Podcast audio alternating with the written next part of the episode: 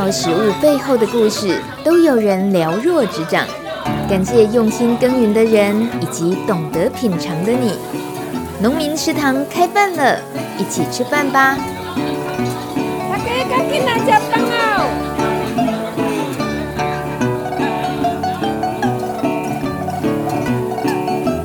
欢迎收听农民食堂开饭了，我是大米。我们到传统菜市场买菜，被老板主动送葱，这大家都很开心的事。但是最近发现，有些人从网络上购买中国大陆的商品的时候，却被送一包种子，这就令人紧张了，完全不是好事。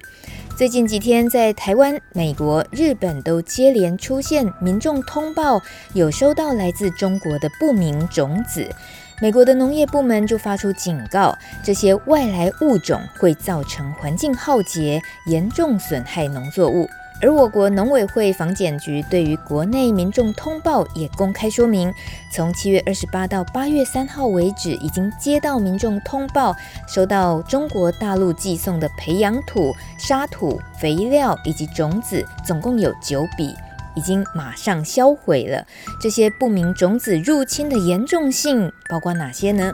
像是土壤可能附带有线虫、病原菌或害虫等对植物有害的生物，而种子可能是具有入侵风险的杂草，或者是附带多种可以经由种子传播的细菌、真菌或病毒等等。如果不小心传入台湾，恐怕感染植物，造成损害。所以，房检局呼吁大家不要自己把这些东西丢掉哦，以免这些有害生物传入扩散。需要大家共同维护农业生产环境安全。由于这九个案件有四件是在淘宝网买的，两件来自于虾皮购物，还有两件来自于 FB 脸书。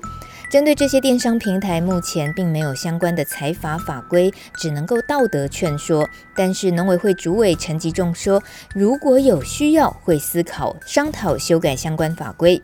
房检局再提醒大家，这九件商品大多都是买 A 送 B 的状况，例如买花盆送种子，订购的人都没想到卖家会送来种子这样的状况，所以当时种子当然就没有做申报了。因此，未来要强化检查每一件物品。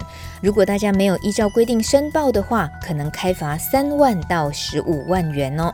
呼吁大家不要自己随便把这些包裹丢弃，应该要通报。而通报的 SOP，请大家记得一支电话：零八零零零三九一三一，零八零零零三九一三一，就可以洽询处理的流程了。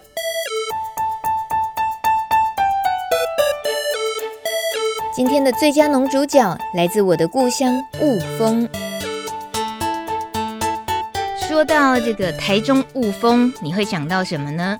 如果是以地方特产来讲的话，很多人应该马上会说哦，雾峰香米，还有呢，雾峰酒庄有那个荔枝蜂蜜酒。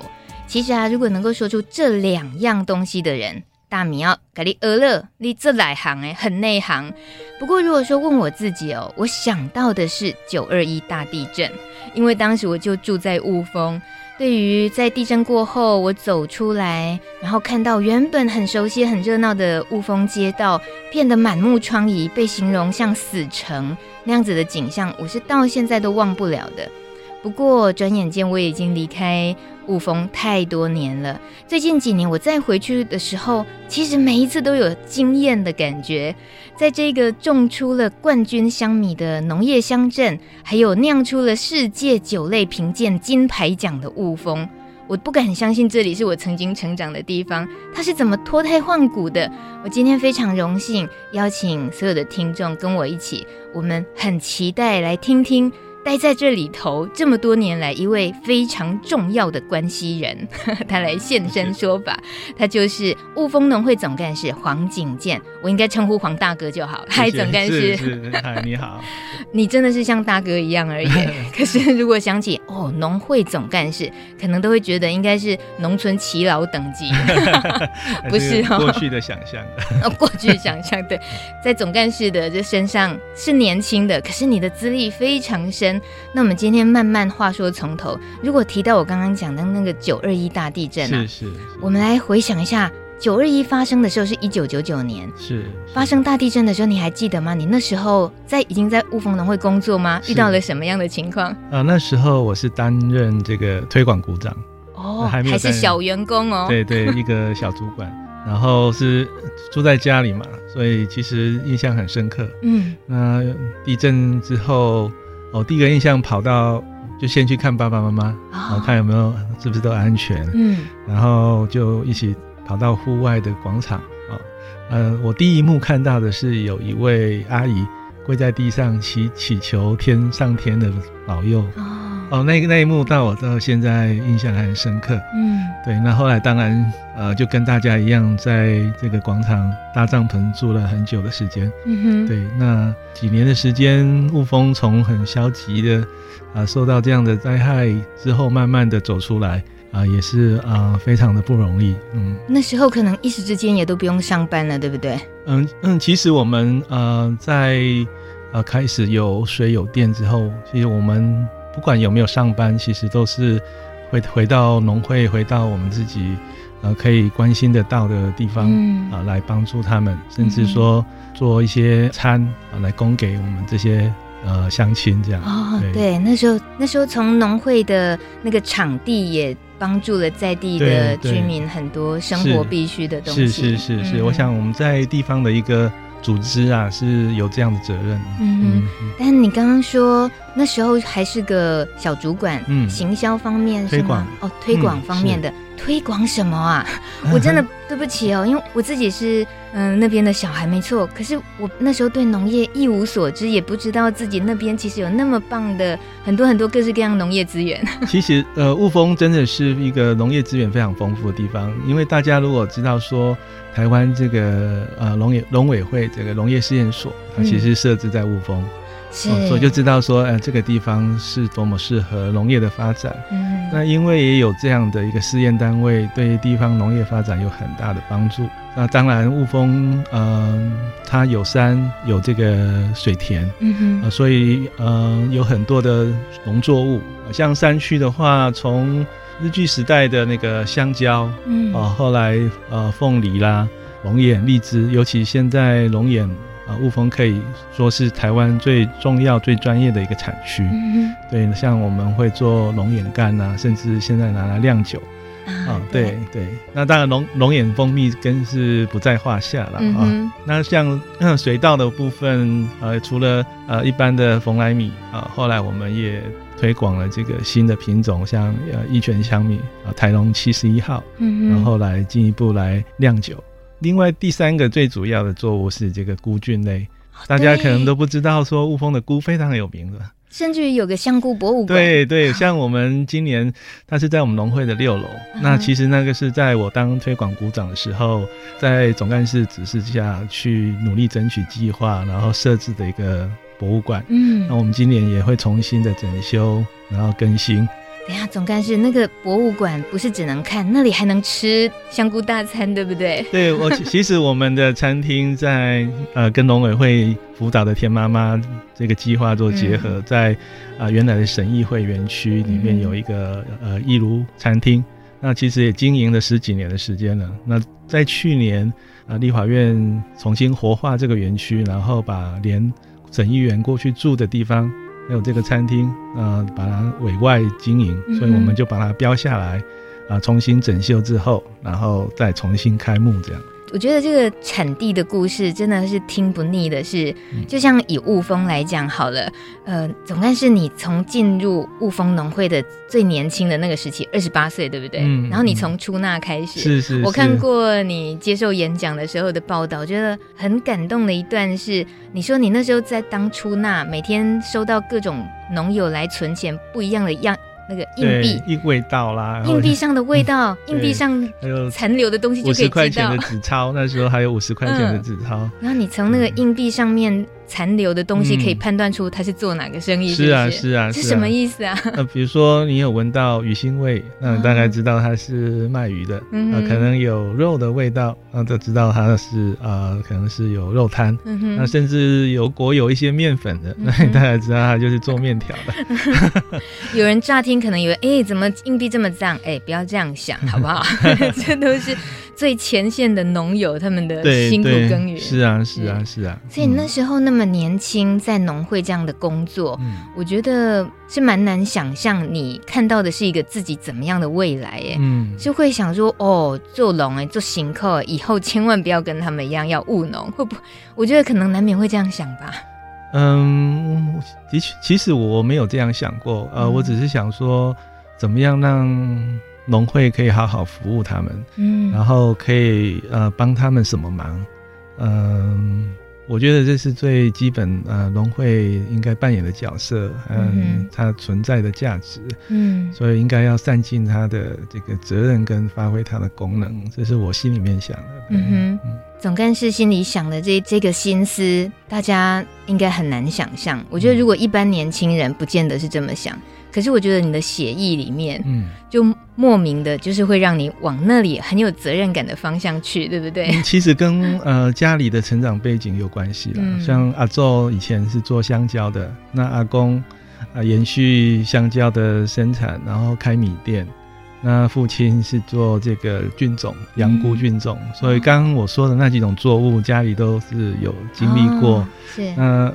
也因为家庭家里有一些地方的服务，长期都有跟地方接触，嗯哼，啊、呃，所以常常觉得说有这样的责任啊，嗯嗯，嗯，所以从很年轻你就可以感受到农会的这个角色对于农民的关系，然后对农民带来的影响或能够给农民的，嗯、我觉得那个纠结嘛，嗯，牵扯，应该是说。我本身后来是念研究所的时候念企管，嗯哼，那我觉得那个社会责任很重要。呃，农会它的的功能就是在于服务农民嘛，嗯哼，然后发展农业。那尤其是在我当推广股长的时候，其实才更深刻的了解说，啊，雾峰的农业环境到底是什么啊？有什么作物啊？我们可以怎么样去做？那农业农会可以怎么去发挥？这样、嗯、对。当推广股长的时候，也是要到处跑，是是是。其实，呃，当在推广股服务是，呃，最深入基层，然后最常跟农民在一起的一个职务，这样。嗯哼。嗯，那包括很高的山上，跟那个溪谷的田边，什么都要去、哦。对对对对，所以其实。推广的工作，一方面是辛苦了啊，第二方面其实是有它的乐趣，嗯、因为你可以跟农友呃融入在一起。对，那农友其实他们的反应也是很直接。嗯嗯，今天也趁着总干事您在雾峰农会二十几年的工作历程，嗯、在我自己主持农村广播这个议题这么多年来，是第一次访问农会的总干事。哦，是，对，我荣幸，诚惶诚恐。我觉得那个嗯、呃、紧张跟觉得不容易的心情，是因为我们总是。在因为这个节目而听到了最第一现场农友的心声，他们的耕作的故事。那呃，这样子的小农的身份好了，他们的力量真的很有限。是。那有时候遇到一些天灾人祸，我们常常需要。政府的一些资源协助的时候，我们就知道哦，政府的资源会怎么拨，有农保的啦，农、嗯、会会怎么样处理，我们都知道必须有靠一个政府方面的资源提供。对对，但对农友来讲，他们是不是都很清楚知道这些？其实，在新生代呢的农友来讲，很可能很多都不清楚。然后，尤其是现在听着节目，很多消费大众，他们可能距离更遥远。一来，他们不是农民；再来是他们是消费者，他们距离农会应该也觉得，嗯，我应该这辈子可能没什么机会进入农会。会呃存钱就更不用说，如果不是农民的话，所以可不可以也请总干事给我们介绍，以现在目前农会的这样子的角色，对于当代台湾这个农业的所有农友来讲，是可以可不可以解释一下，通常会有提供怎么样的服务？可以是是跟农友之间是什么样的关系？呃，我想农会其实基本上它是扮演政府跟农民之间的桥梁，嗯，呃，很多的政府政策是靠需要靠农会去做宣导。辅导这个农民，然后将整合呃农民的这个需求和我们对农业发展的愿景，然后向政府提出一些计划，然后把资源拿下来给农民，甚至创造一些经济事业的发发展，来提升呃这个农业整体的发展。比如说呃我们在九十一年开始七座香米好了啊，那时候其实就是这样的一个情况。呃，我们透过跟农友的契作，让他辅导他们种啊农事所推广的这个比较优质的品种，像台农七十一号一泉香米。那好的品种往往是嗯要好的品质跟口味，其实它必须不能有太高的产量。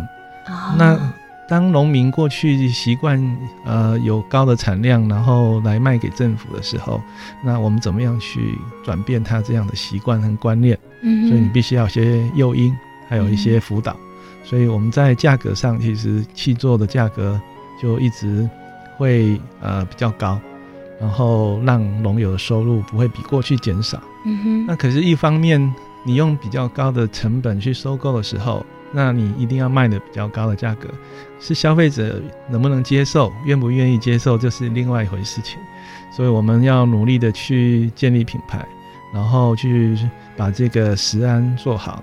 像我们香米，就是在采收之前啊，一定要派同事到每一个七座农户的田里面自己去取样，然后送到农师所去做这个农药残留的检验。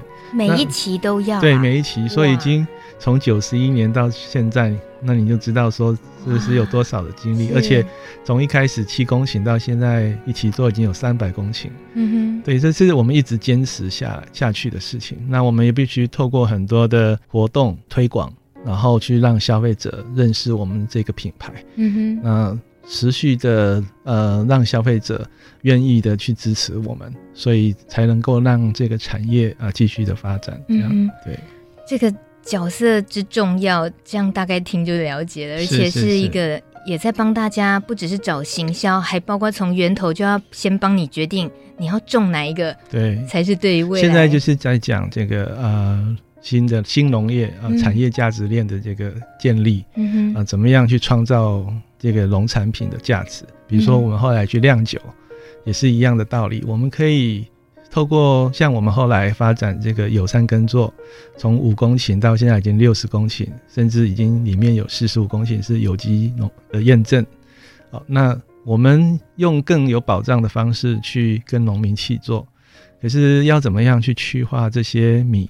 啊，除了在市场上销售以外，啊，我们也有找了很多企业家来认养。嗯。那同时呢，我们透过酿酒，啊，这样让这个呃农产香米的价值跟提升。那，因知道说我们用比较高的价格去取得这个香米，但是我们如果酿成酒的时候，其实它的价值提升，米的成本其实就不是那么大。嗯，是总干事刚刚随便讲出几个，我都觉得需要。更深入探究的，尤其像是哦，现在只要讲到农业，然后或者是要不要年轻人做事业上的选择，是到农村选择农业，就是人家最担心的就是你能生存吗？其实，在雾峰农会也有很呃两个关键的转折，关于生存。嗯、我想第一个应该就是你刚刚提到的 WTO，是是，就是在您上任总干事第二年的时候，嗯，那一年就已经遇到了台湾加入 WTO 的这个事件。对，对天哪，那。担任总干事又遇到进入 WTO，这对于整个要带动农业，很可能就是最大最大的关卡。是，很可能就会觉得天哪，这可是那时候就是你提到的香米，就在那个时候做出来。对对对，嗯，加入这个世界贸易组织，那时候的大家的氛围是说啊，政府可能有一天不会收购公粮，嗯，那就是对于这个价格没有保障，嗯，那农友呃会有那种。心理预期的话，其实会慌张。对，那站在农会的立场，就是说，呃，因为水稻的面积在雾峰有一千多公顷，那农友也是特别多，所以针对这个产业，我们必须要现在就流行讲超前部署。呃，所以说那时候也是因缘际会，刚好是农事所这个玉泉一呃台台农七十一号一泉香米的推出，嗯，那他需要跟问我们想要不要跟他们产学合作。那我们就毅然决然去推动这个品种，然后跟龙友契作。那其实当初的考量，其实也是想说，那未来如果真的政府没有收购公粮了，那我们农会其实是可以扮演这样的角色，嗯，把这个用保障的收价格哦来契作，然后甚至能够让米的品质更提升。啊，建立这个这个产业链，嗯，啊，让消费者能够认同，这是我们当初的想法。对，那时候要推出这个香米，嗯嗯、呃，这么新的米种，可能我们只要去想象一下哦，节目里面听过很多农友的故事，在选择种什么米的时候，一定也就是个考量，好不好种，或者是有没有经验这些。那一个全新的米种，对那时候要推广的话，嗯，有遇到哪些困难？你还记得吗？嗯，当然这个。品种它的特性其实比较倒伏，容易倒伏啊。对，所以其实好吃的米哈，大家都不知道它不好照顾哦、嗯，不好照顾。所以被我拍照过。所以呃，就是刚说的，在价格上的一些诱因，能够呃让农友有一些保障。比如说，他今天产量如果说预期会减少两成，嗯，那我们就把那个契作价格能够提高到什么样的程度，嗯、然后能够比他原来。他种其他的冯莱米卖给公粮来得好，嗯，那我想这个是第一个有保障。那第二个就是说，其实雾峰的农民其实也是愿意去尝试新的这个作物的栽培，嗯，啊，这也是可能是雾峰本身它的农业发展，其实让我们农民的素质和这方面的素养其实是够的。嗯嗯，嗯，所以后来才能够奠定。东池上，西雾峰，哎、欸，这这名字，这个称号太厉害了。台湾东部有这个池上米，没错。不过总干事，我真的不知道雾峰米这么出名哎、欸。原来东池上，然后西雾峰、欸。这个 沾池上的光了哦。那其实池上啊的农水稻稻米的发展，一直是我学习的对象。嗯嗯，从我们那时候开始推广香米开始，到现在都一样。那他们有那样的一个环境。然后全体包括除了农会以外，这个粮商啦、公所，甚至民间的力量，然后去营造这样的一个产业环境。那雾峰相对来讲，当然是会比较辛苦一点啊。但是因为在呃几年来的这个稻米品质竞赛，其实在早期，我们雾峰跟池上几乎都是他们第一，我们第二。哇！所以那时候才会有一个知名的杂志，就是有这样的一个头衔给我们了。嗯、那其实我们今现在其实大家很多农会、很多产区的米都种得很好，对，那都持续在进步当中。这样、嗯、每一年哦，大家都喜欢就是。那么认真努力要去报那个竞赛，对呀、啊，对呀、啊，就评米的啦，啊啊、然后稻米的比赛啊，你现在压力就多呢。是啊，是啊，是啊。你能够感觉到农民他们那么认真的想要去拼那个比赛的成绩，当然，因为我们呃压力也很大。怎么说？呃，因为当然透过竞赛的这个得名。对于我们在市场上其实是有帮忙的，嗯，所以说呃，我们每年要去做这么多面积、这么大面积的这个香米，嗯，然后要能够把它销售出去，这个比赛其实对我们来讲也是很重要的。嗯，在消费者心目中，他可能会知道说，哎，这个是一个好的品种啊，好吃的米，嗯，那对于我们销售绝对有帮助。嗯，不过以台农七十一号就是一拳香米，嗯，它种在雾峰跟种在台湾其他地方会有什么不同吗？嗯，这个部分其实经过实际的验证，后来很多乡镇其实是放弃种一拳香米啊，啊，那可能也是呃真的是不好种。那第二个就是说，可能雾峰当初因为这个品种是在雾峰育成的，嗯，也许得天独厚。啊、哦，有这样的条件，嗯哼，嗯，对，但可是其实现在因为气候变迁的关系，我们也都会开始去试着去呃推广，就是说种植不同的品种了。好像现在台南十六号啦，然后高雄一四七都是很好的品种，都是以香米为主。啊，啊台南十六号好像不是，是台湾月光米。那高雄一四七就是今年最夯的嘛，哈。对，香米。日本比赛，它已经被叫做美农米了。总干事，我们雾峰农会要不要也来弄个雾峰米？啊，我们应该就是我们的雾峰香米，其实是很很有名。啊、哦，就是、嗯、是我们大家都知道说雾峰香米就是雾峰的这个益泉香米，是，所以就是台农七十一号等于益泉香米等于雾峰米，这名字就是都是因为我们可以说是呃现在益泉香米种植面积最大的乡镇，嗯，而是推广这个品种最长久历史的一个乡镇，是。对，而且我们因用因为这个米去做酒厂酿清酒，也是为了要去奠定雾峰是一个香米的故乡。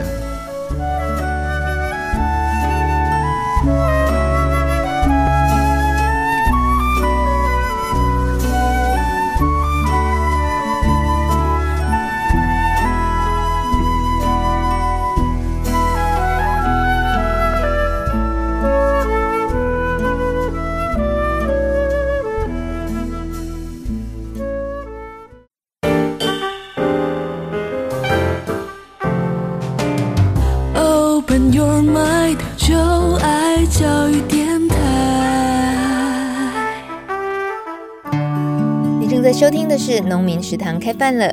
今天餐桌上不止米饭香，还有美酒哦。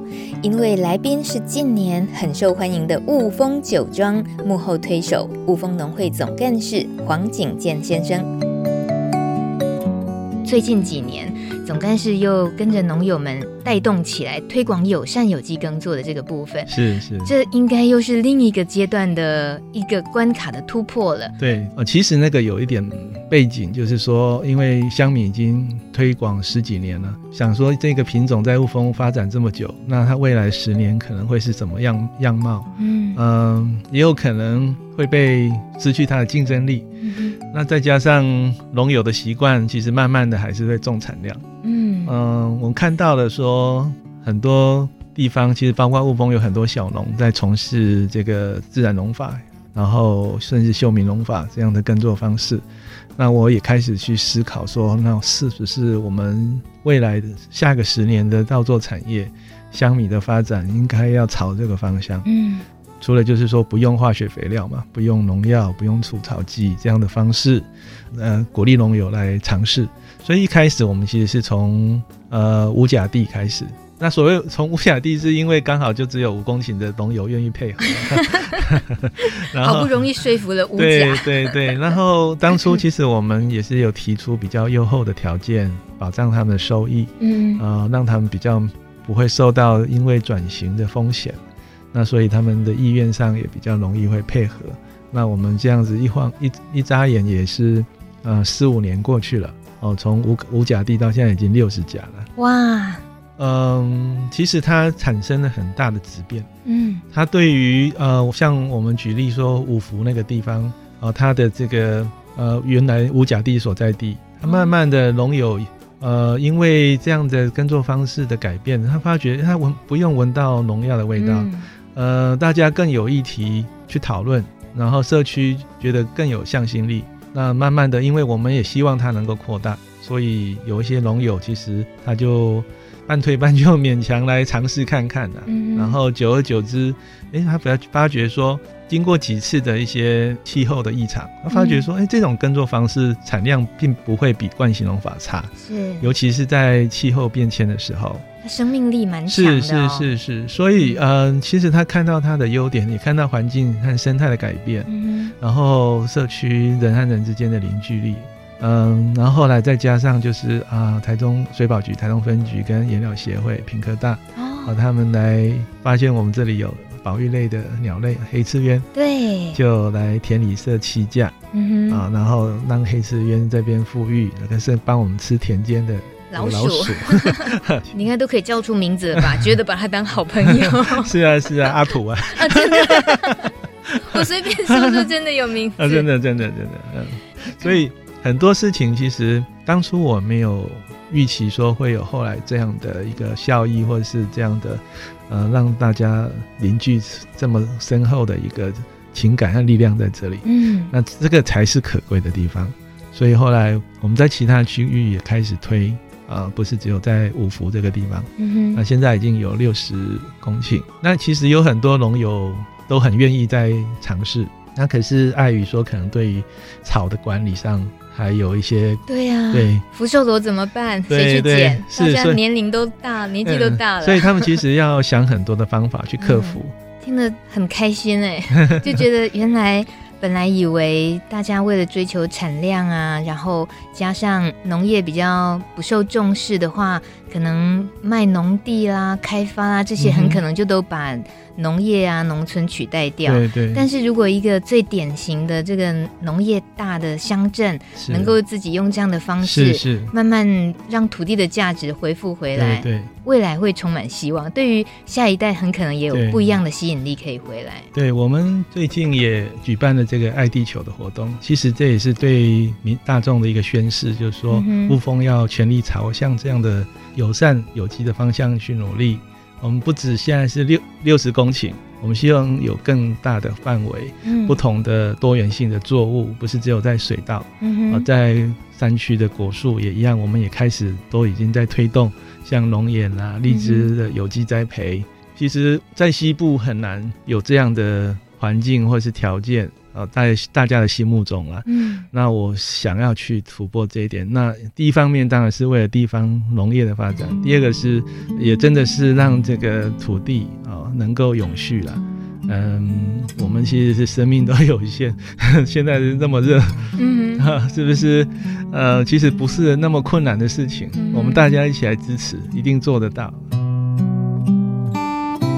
笑得好可爱的 这一位是雾峰农会总干事黄景健。接下来可能可以继续探讨的，就是一个农会真的能够做的事情，能够带动的整个乡，哎，雾峰还是乡吧？啊，现在已经变雾峰区了。是是，一个农会能够带动，真的是超乎我们的想象。嗯，那我很高兴自己也是个雾峰的小孩，外婆家就在雾峰同林。最近越关心雾峰，越觉得什么？桐林也要不一样了，是，所以接下来要跟总干事聊到的是，从雾峰的香米出发，然后它不但是在当时有了全新的米种的培育，然后能够让它成为雾峰米这样子的连结，嗯、那再来进而也开始落实在友善耕作有机，就让这个香米的价值跟环境意识又能够更结合，对，再来就是雾峰酒庄，它又彻底的不止帮农友，也帮了广大的消费者。节目播出的时间呢，反正已经晚餐时间了，所以呢，聊一聊小酌的事情是非常适合的，有时候会。很难去想象哦，你说国外就葡萄酒的酿造啦，意大利、法国，我们都觉得习以为常。对，那个那些东西就是有酒庄，就是有那样子的文化。或日本，我们都知道，嗯、但不太清楚知道台湾也真的能够做到那么专业，然后那么好的品质。对，这是需要有机会给自己去认识这背后的来由的。嗯因为他真的可以，我们不要小看自己。是，这今天也就是那个始作俑者在现场，雾峰农会总干事黄景健，在酒庄这几年下来，嗯、呃，我们已经现在是看到成绩了，所以我们觉得哇，好棒棒，真的很不简单。嗯、可是这个一开始的那个念头啊，怎么样去做，开始动工，到现在有这样成绩，也跟我们聊一下。嗯，是呃，当初在民国九十四年，那香米已经推动几年的时间，九十一开始推动，嗯，那也得了很多奖项，就是受到消费者的认同。那我们想说要嗯，怎么样延续呃香米跟雾峰的连接？当初其实很多农产品一般都会想到说怎么用加工的方式。所以呃，会考虑到酿酒是，嗯、呃，我们联想到说日本有很多的米的产区，都有很好的这个米酿的酒，这是我第一个想法。第二个想法是说，嗯、呃，要做加工的话，它应该要让它创造价值可以比较高，然后门槛比较高，嗯，啊，它对于后来我们如果说要持续的发展，比较会有保障。可是也因为它的门槛比较高，所以其实后来也是蛮辛苦的。嗯，但还好那时候其实有农委会的支持，呃，对我们有一个比较中长期的计划，它不是短期说一年给你经费，你做完就没了。嗯，而是说可以长期的发展。当初的台东县政府也帮忙很多。当然，这个中间愿会敢去尝试，是因为呃有一位呃在新系嗯。呃日本新系，对对，广井忠夫老师，uh. 啊，那时候因缘际会认识他，他来台湾，我们跟他提出这样的一个想法，那他也愿意帮忙，因为他在新系其实辅导很多酒造都很有名，他跟台湾有很深的缘分，所以他也把我们的米拿拿到日本去试做，那做起来的这个风味还不错，那所以他又因为有政策上的支持，我们就决定开始投入这个。酒庄的酿酒的事业，嗯，那其实这个过程要找到人员，要组组织一个 team 出来是非常不容易的，嗯。所以当初一开始选的同事，要希望他去学酿酒，也两一开始两位同事都拒绝，然后后来好不容易找到两位志愿的同事，嗯，对，那他们就开始展开他们学习的旅程，到日本去，然后我们在台湾这边也同步去进行建厂。我好奇一下，拒绝的原因是什么？可以不吃头的啊？不是啦，可以恶做酒。哎、欸，家里都有这个小孩，哦，是因为这样子。我觉得这个可能也很难想象哦。就学了，嗯，学回来真的能够有的发挥吗？一个雾峰真的能够弄出一个怎么样的酒庄吗？对，而且我们从真的是完全从无到有，嗯，对，然后中间包括设备的一些购置。其实都遇到曾经遇过很多的问题和困难，嗯、然后但是我们同事也很棒，他们能够一一突破，又随着这个酿酒的这个技术的进步，慢慢现在其实受到大家肯定。嗯哼。嗯啊，这个肯定呢，都是靠口耳相传、酒水相传，大家喝过了就知道。哎，你喝过了没？而这个酒庄呢，它还有这个酿酒厂，其实都是在你说的现在万丰谷仓，它其实距离雾峰的 downtown 就是最热闹的街道，其实比较近的。那现任的酿酒厂厂长陈永斌，他也是米厂资深的员工，对不对？对。我看到上下游的记者林怡君在访问他的时候，哦，厂长说呢，做一个好酒的秘诀就是。是哦，关键在于米。雾峰的酒厂用的是食用米，真正我们吃的米去做去酿的酒，嗯、不是用卖剩的米、没卖完的或比较不新鲜的米。所以这个米，光是米的选择要新鲜、要高品质，就已经是成本就很高了。农业知识小百科：米烤了没？雾峰酒庄用来酿造清酒的米是一泉香米，这样的米和日本酿造清酒最大的差异是什么呢？五、四、三、二、一，请解答。那刚刚讲到说用香米酿酒，其实食用米酿酒酿清酒本来就比较不容易，因为后来我才知道啊，日本酿清酒是用酒米。哎，什么意思？就是说，它是专门去栽培酿清酒的米，哦，它是不吃的，是很难吃的米。哦，对，它的结构，它的米粒比较大，它的米芯啊淀粉比较多，所以它一酿酒比较容易，然后淀粉多转成酒精的比例比较高。相对的，台湾的我们用食用米，其实它呃外围是脂肪跟蛋白质，所以我们也同样要像日本一样去精米。啊，把那个部分把它磨掉，剩下米芯。嗯、那当然，可是问题是我们食用米比较小，要磨得更小，那就更困难。那再加上结构不一样，所以它的吸水、它的蒸米、嗯、它的这个制取酿造，其实相对的都更不容易。那尤其在日本酿酒，呃，他们是在冬天，他们有那样的气候，非常低温。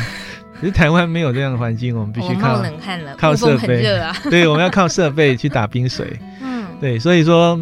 我们是用最好的米，而且是现在都是用友善耕作的米来酿酒。嗯、对，因为我刚刚有提到说，其实酿酒是一种工艺，嗯、我们要创造农产品的价值，这是我们这个酒庄最大的目的和精神。现在虽然只是在用香米，可是我们会加入其他台湾水果的元素，好像荔枝也好，龙眼也好，我们都可以跟龙友用比较好的价格去契作。嗯、那我们其实有个期许，希望说我们这个酒庄可以。酿出代表台湾的酒，然后行销国际，然后代表台湾。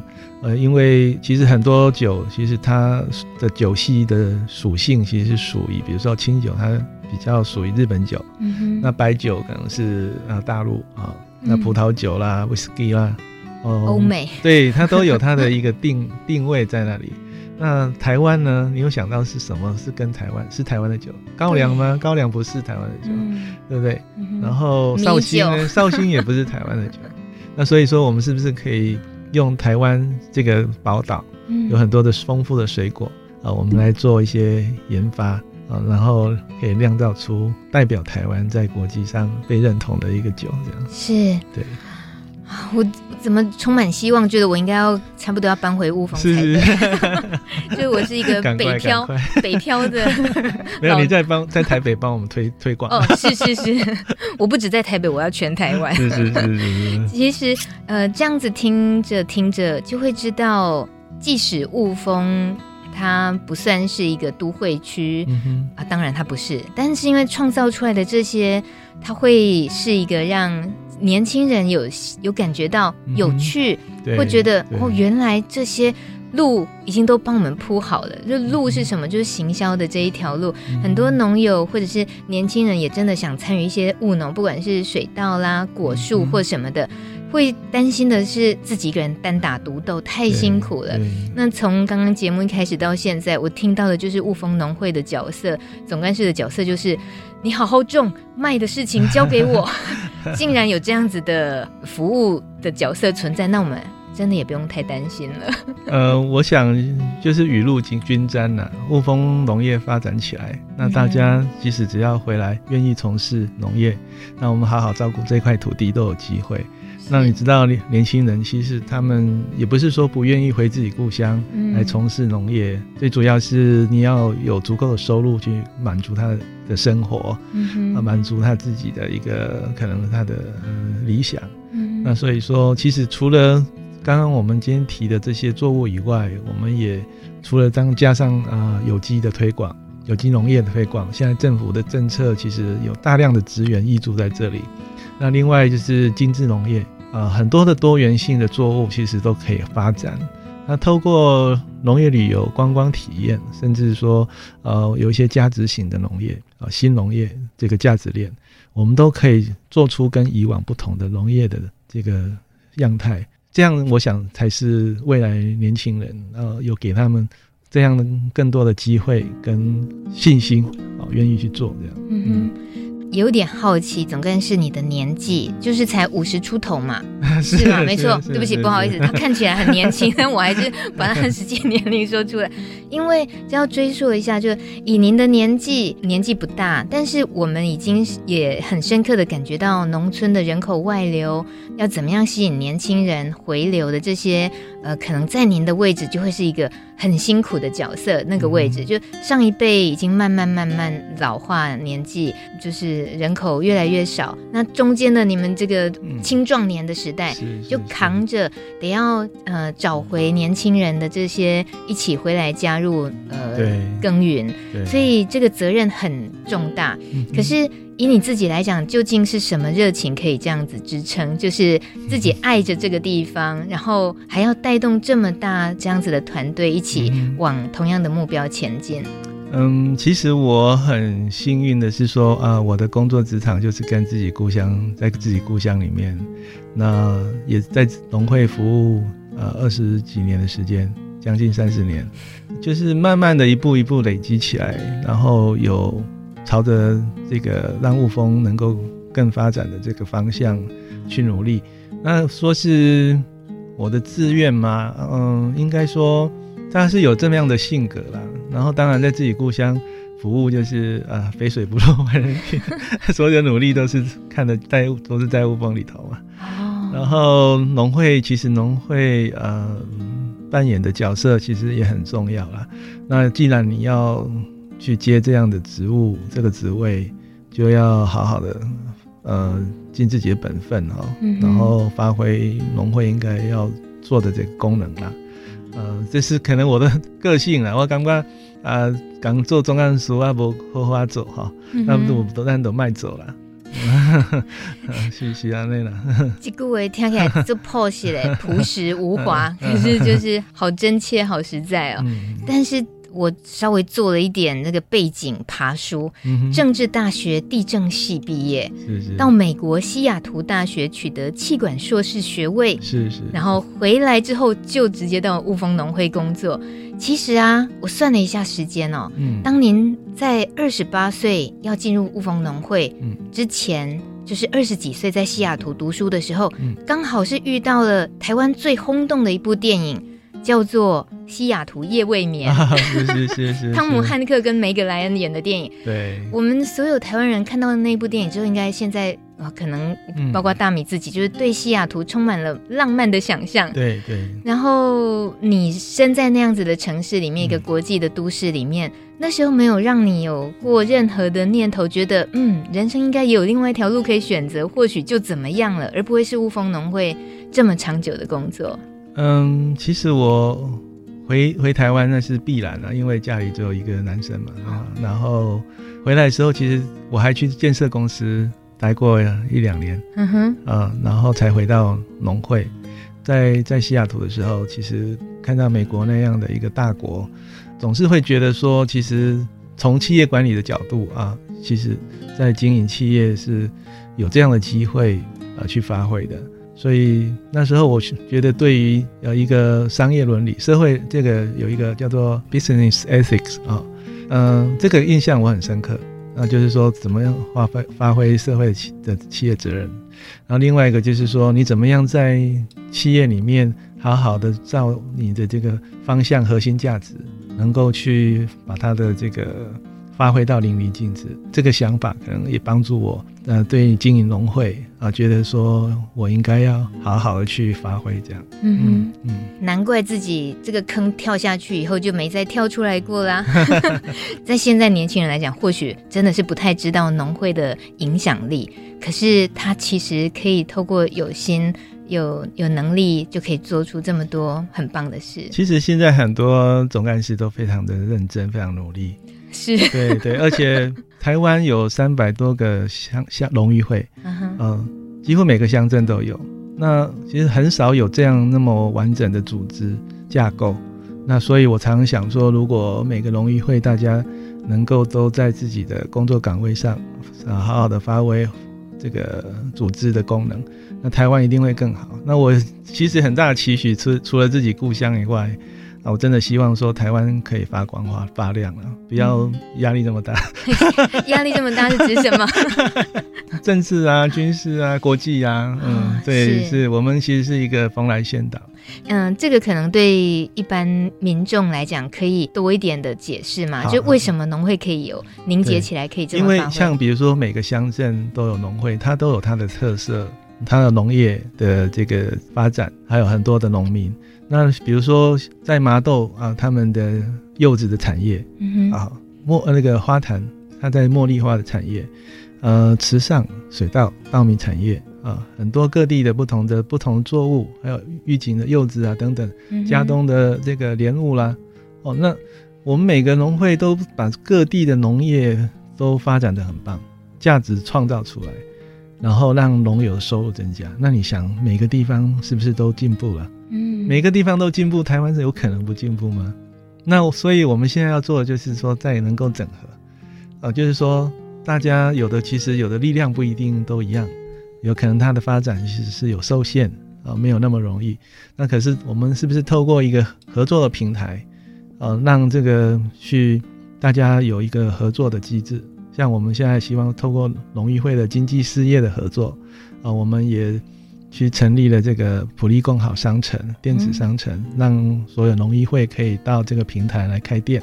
普利共好，我要记起来，是怎么写？就是呃，普遍的普，利益的利，然后共好的。好，普遍的普，利益的利，普利共好。是，一般民众也可以上去吗？当然，当然，当然一定要的。要一般民众一定要去的地方。对，然后我们希望可以越多越多的农会，越更多的农会上来开店，嗯，直接面对消费者。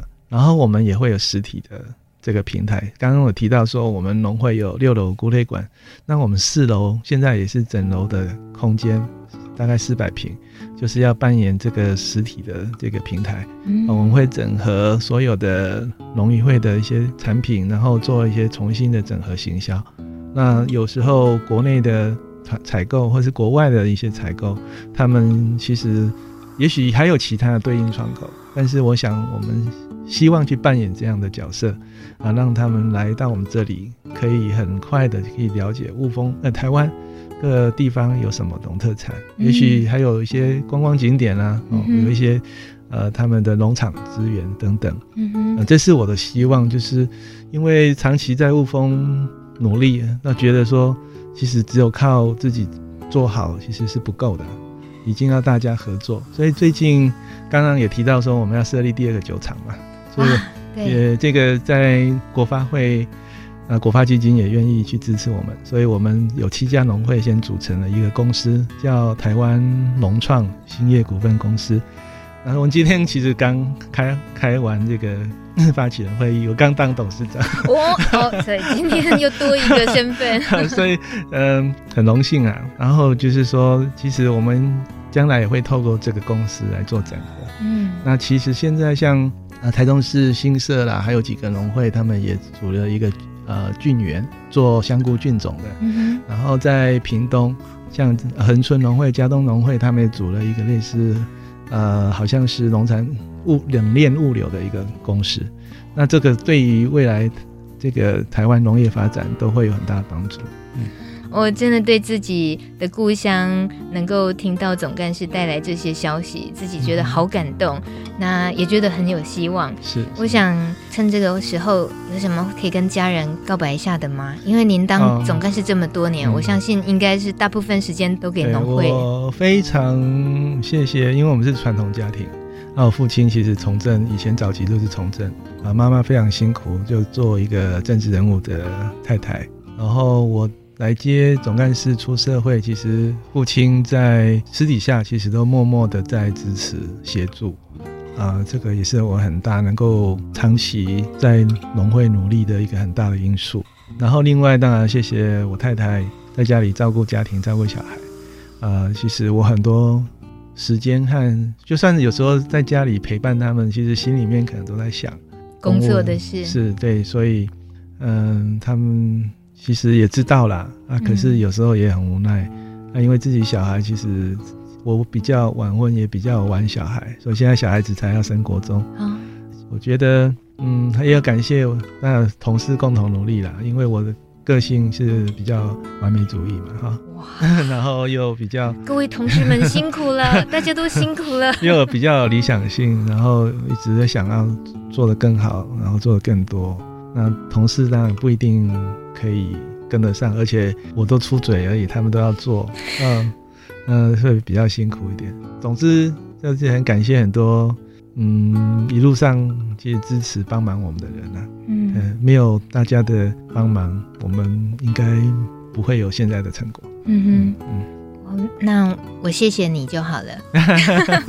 谢谢总干事黄景健先生今天来带给我开了另一个视窗，是重新认识雾峰，重新认识这个我小从小长大的地方。回外婆家都会去山上看的地方，看的果树，身边生活看到的那些稻田，原来他们现在都不一样了。嗯，然后有那么多值得重新回去的时候新拜访的老地方，但是新灵魂的，是是是，我真的觉得很开心，也欢迎大家跟我一起听了这集节目之后，好好认识雾峰，然后有机会不要只是路过它，因为去南投都会路过雾峰，千万不要把它跟雾社搞混 了。雾社啊，有人把。对呀、啊，我们常常把雾峰当成雾社，说在南投哦。我们雾峰其实在台中市最南边。